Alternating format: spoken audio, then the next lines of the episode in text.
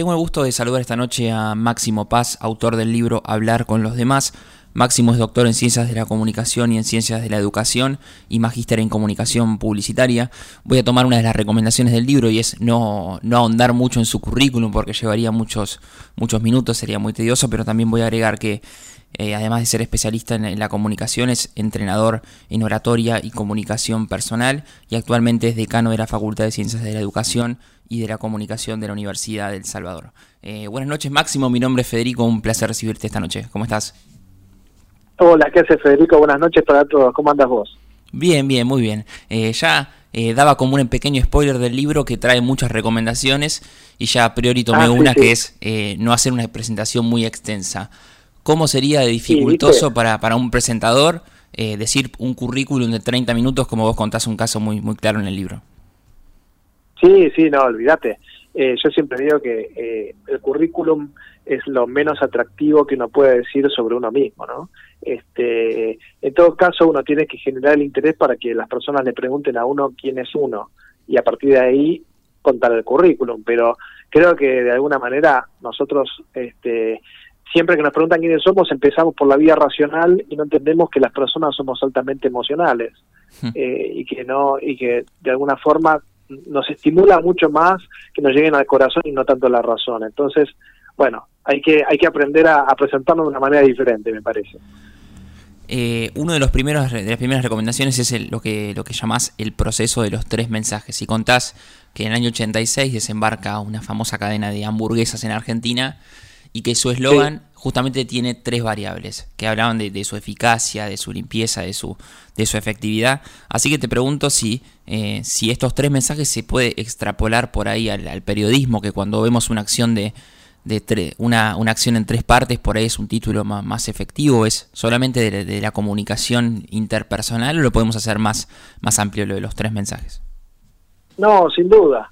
Y de hecho, vos sabés que en realidad esta idea de los tres mensajes, y vamos a explicarle a quien nos está escuchando, que la técnica de los tres mensajes significa que yo no diga más de tres cosas juntas. Hmm.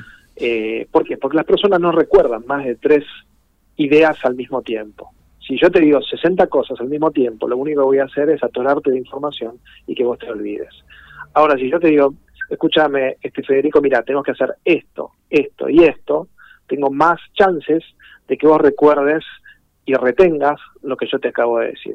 Pero vos sabés que esta idea que se aplica a todo, se aplica al periodismo, se aplica a la, a la oratoria, a las comunicaciones interpersonales, a uno mismo, cuando uno trata de organizar las ideas, ¿no?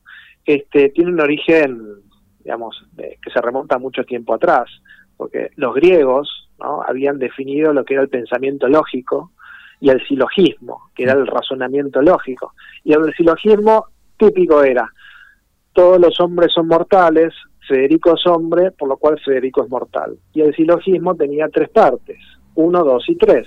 Primera premisa, todos los hombres son mortales. Segunda premisa, Federico es hombre, conclusión, Federico es mortal. Por lo cual, esta estructura de A3 viene de hace más de 2000 años, no es nueva. Y hablando de, por ejemplo, el discurso político, que te toca analizarlo con frecuencia, eh, escribís columnas, por ejemplo, eh, en, Diario Perfil, en otros medios, de, por ejemplo, lo que es la, apertura de sesiones legislativas, se le leí alguna de ellas antes de comunicarme con vos, y, y decís que el error más fácil que puede recaer, por ejemplo, un político o un funcionario es comenzar su discurso diciendo tengo el honor de dirigirme a ustedes porque esas construcciones que, se remontan seguramente también de a miles de años quedaron vacías de contenido y la persona que te está escuchando cuando vos decís eso eh, cree que en algún punto lo está diciendo o por compromiso o directamente les estás mintiendo. Bueno, el, el, inicio de un discurso es fundamental. Yo siempre digo que son como las primeras páginas de un libro. Vos cuando agarras un libro y lo empezás a, mirar, a, las dos o tres páginas te das cuenta si lo vas a continuar o no, si te va a aburrir o no, si te va a divertir, si estás de acuerdo. Entonces, cuando alguien empieza a hablar, vos ya sabes o si, si te va a, gustar o no eh, el discurso acerca de lo que va a decir. Entonces, creo que este, si nosotros no tenemos una buena introducción, y la verdad que estamos perdiendo, estamos quitándole fuerza a lo que decimos. Eh, los políticos en general dicen, estoy eh, muy contento de estar acá, es un honor para mí, y nada, nada de lo que están haciendo transmite alegría o la idea de que es un honor para ellos. Entonces, creo que es un arte poder definir una buena introducción al discurso. Borges decía que una buena historia, para que uno pueda contar una buena historia, tiene que tener claro el principio y el final, y el medio se negocia. Entonces, yo voy a decir algo, bueno, ¿cómo voy a empezar y cómo voy a terminar? Y ahí voy a tener un gran paso adelantado. Eh, lo primero que uno tiene que tener claro a la hora de querer decir algo es qué es lo que quiere decir, ¿no? ¿Qué es lo que quiere comunicar? Y pongo, por ejemplo, tu libro. Vos acá querés decir muchas cosas y matizás la información con videos a los que se puede acceder con códigos QR, hablas de películas, hablas de series, recién, sin ir más lejos, recién citabas a, Borges o, la comparación con cómo las primeras páginas o los primeros párrafos de un libro miden la suerte del final. Eh, y te quiero preguntar justamente cómo dosificar esa información, cómo eh, poder decir mucho, no aburrir, eh, mezclarlo con anécdotas personales, cómo se puede hacer eso en una charla persona a persona. Bueno, a ver, hay, hay personas, seguro vos Federico conoces alguna, que son capaces de hablar horas y no te aburren. ¿viste? Eh, son capaces de una pequeña historia muy simple, te la transforman en, una conversación fascinante y vos mientras tomas algo lo escuchás, porque la manera en que lo dicen eh, es fundamental, ¿no? Entonces, realmente es un placer. Para aquellos que hemos tenido que desarrollar esta habilidad, porque yo no nací sabiendo hablar, digamos, lo he adquirido con el tiempo, la organización es fundamental. Entonces, si yo tengo mucho para decir, lo peor es querer decir todo junto. Eso es lo peor que uno puede hacer. lo único que va a hacer es empalagar a la persona o este, realmente eh, atorar de contenidos a, quien me está escuchando.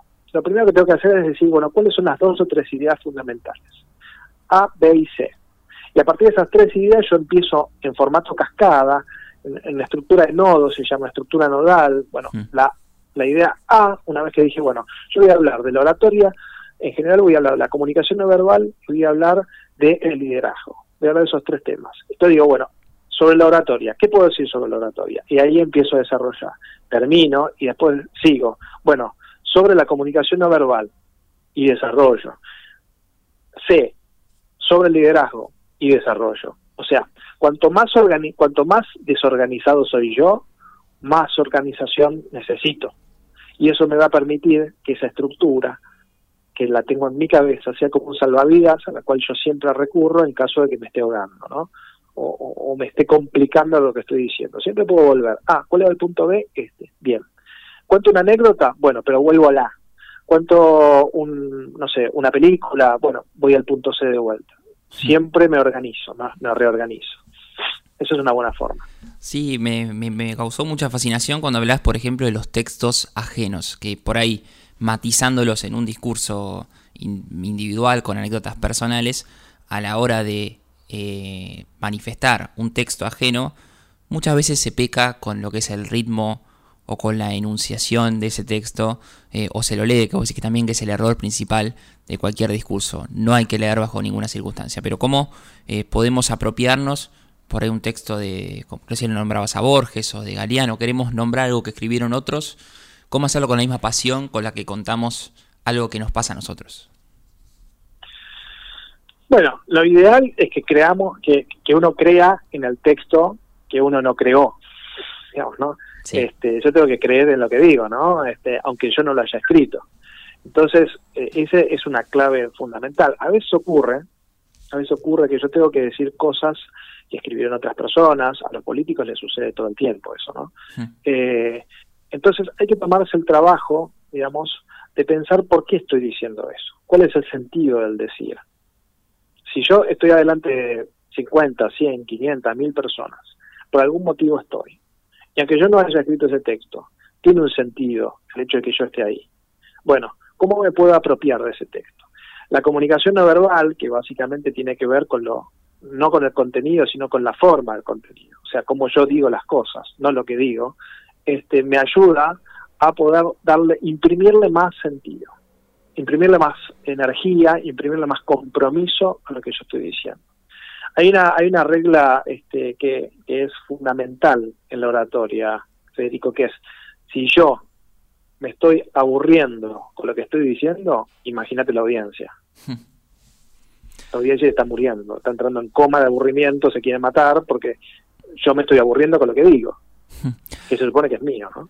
Sí, eso está bueno cuando lo, lo contás en el capítulo del final que hablas de las charlas TED, cuando vos decís, ¿qué pasa si una charla TED se empieza a leer, empieza con, una, con, un texto leído? Probablemente si sacamos la foto contraria al, al auditorio, veamos a muchas personas mirando o los relojes o los celulares porque obviamente no, no están en otro plano o no logran no logra pregnar eso que se está diciendo eh, en un escenario. Sin dudas. Sin duda, yo siempre le hago a la gente la misma pregunta. ¿Nunca les pasó que fue en un congreso, una conferencia, una charla, un, simposio, lo que, una capacitación, y fueron muy entusiasmados? Mm. Dijeron, che, esto está muy bueno, la verdad, este, invertí en esto mi tiempo, mi dinero, lo que sea, porque está bueno el tema se sientan y a los cinco minutos la gente empieza a pensar en el café en las medialunas.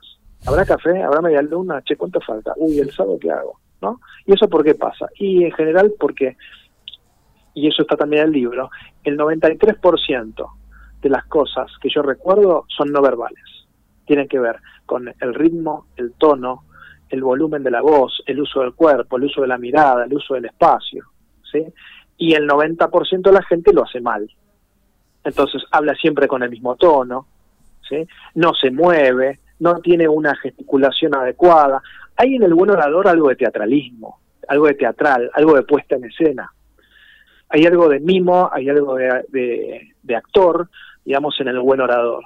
El buen orador transmite carisma, transmite pasión, transmite compromiso. Si yo no soy capaz de eso, de hacer eso, bueno, y estoy medio condenado a el olvido. ¿no? El 7% de del contenido es lo que se recuerda solo eso. Sí, hay, muchos números interesantes para, para, tener en cuenta en el libro, por ejemplo, los 5 segundos en los cuales también se mide la suerte o el futuro de un contenido digital, decir esto lo paso de largo, lo escroleo o me detengo a ver de qué se trata. Y, justamente te pregunto sobre, por ejemplo, si las conferencias, cosas que ahora muchas veces, por mucho tiempo, fueron a través de Zoom, si esos coeficientes o ese tiempo de atención se redujo, se amplió? ¿Qué, hizo la pandemia sobre, sobre estos motivos tuyos de investigación? Sí, yo creo que la pandemia quebró todos los, todos los momentos, ¿no? Mm. Quebró todos los paradigmas y, todo está por verse. Hoy yo estaba viendo en Israel, ¿no? El nuevo pico de contagios este, y se supone que es la nación que más inteligente ha sido con la pandemia. O sea que, digamos, hay, hay toda una cuestión para reverse.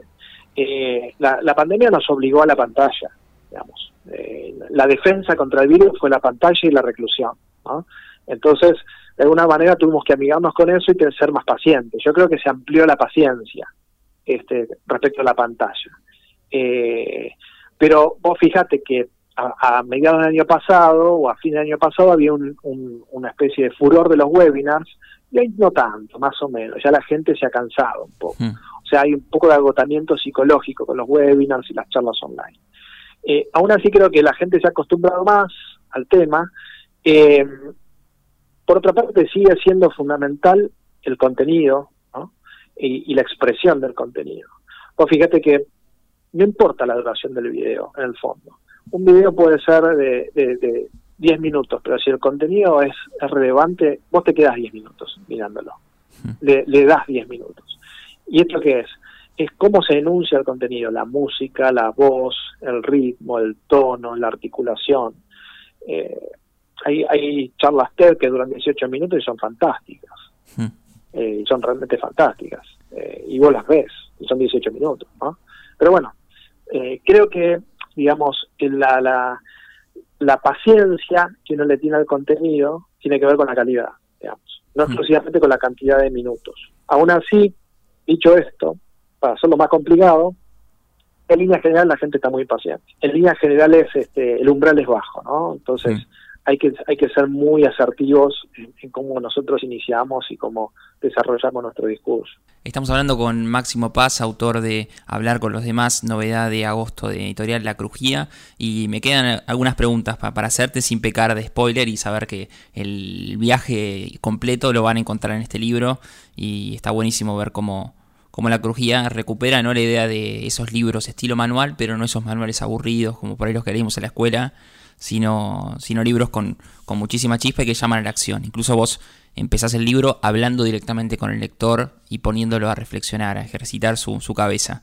Y me gustaría preguntarte, Máximo, si crees que hay que entrenar también a los receptores de los mensajes, porque interrumpir una frase, completarla por, por el otro, también sigue siendo una, una barrera eh, que puede llegar a, atravesar ese, ese mensaje inicial. Bueno, la primera parte del libro está muy enfocada en uno, ¿no? Está enfocada en las habilidades personales. La segunda parte del libro, digamos, tiene que ver eh, con mi comunicación hacia los demás. Entonces, en ese sentido, y lo que vos decís es cierto, digamos. Eh, hay, hay ciertas técnicas que tienen que ver con poder eh, entender y empatizar con el otro. O sea, eh, yo si no, una, una de las cuestiones fundamentales es, si yo soy buen orador, el otro es mucho más importante que yo. ¿Correcto? O sea, yo dejo de ser la estrella, aunque yo esté arriba de la arriba de un escenario, el importante es el que me está mirando. Porque es el que yo tengo que conquistar, digamos, y la metáfora la de es una danza la oratoria. Yo saco a bailar al público, saco a bailar y marco el ritmo. Si, lo, si voy muy rápido lo mareo, si voy muy lento lo aburro. Entonces, ¿cómo va a ser el baile que yo propongo? ¿Cómo puntúo? ¿Cómo hago la secuencia? Entonces tengo que estar mirando a los ojos al público, a mi, a mi partener, a, quien baila conmigo todo el tiempo. Hmm. Yo cuando doy una clase, una charla, una conferencia, eh, mi, mi obsesión es saber qué pasa por la cabeza de los demás. Si están aburridos, si están, si están entretenidos, eh, si tienen ganas, si están enojados, si no están de acuerdo, si están felices. No para complacer, sino para entender. Si yo no entiendo, a quien está del otro lado, ¿sí? y lo sabés porque sos un tipo de radio, ¿no? Este, si yo no entiendo mi audiencia, mi público, y bueno, ¿cómo voy a hacer un buen contenido? Hmm.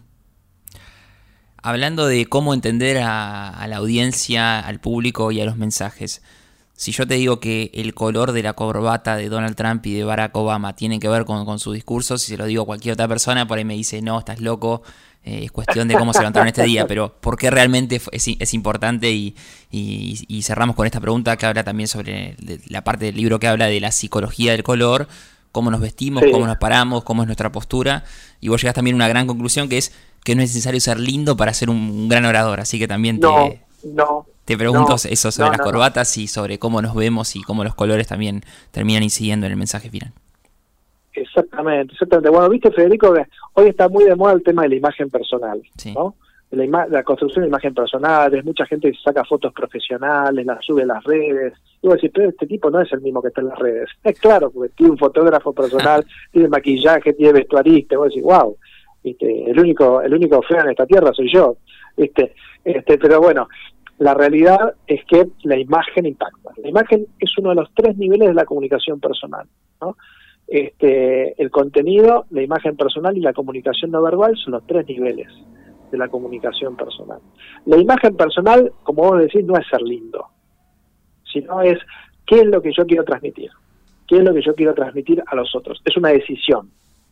Yo quiero ser hippie, quiero ser informal, quiero ser hippie chic, quiero ser un moderno, quiero ser un conservador. Bueno, son decisiones que uno toma respecto de cómo uno se viste, cómo uno se arregla, de los colores que uno utiliza.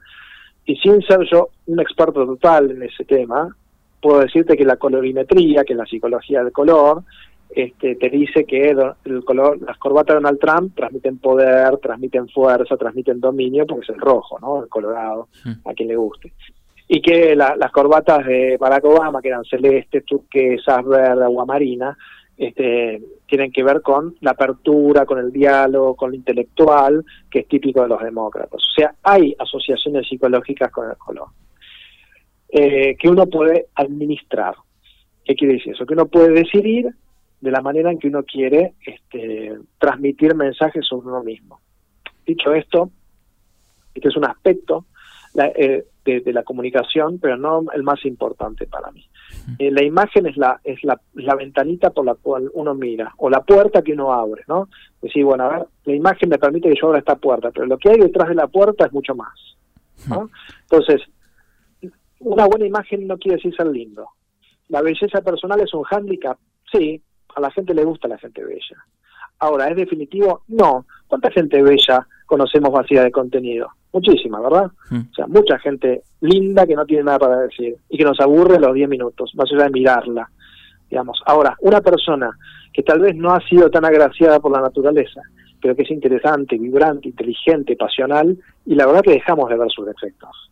Empezamos a, a vibrar en, en, la, en el tono en el que vibra la persona. ¿no? Entonces, bueno, eh, ese es uno, de los temas que, también está en el libro, que es muy divertido. La verdad que da para hablar horas.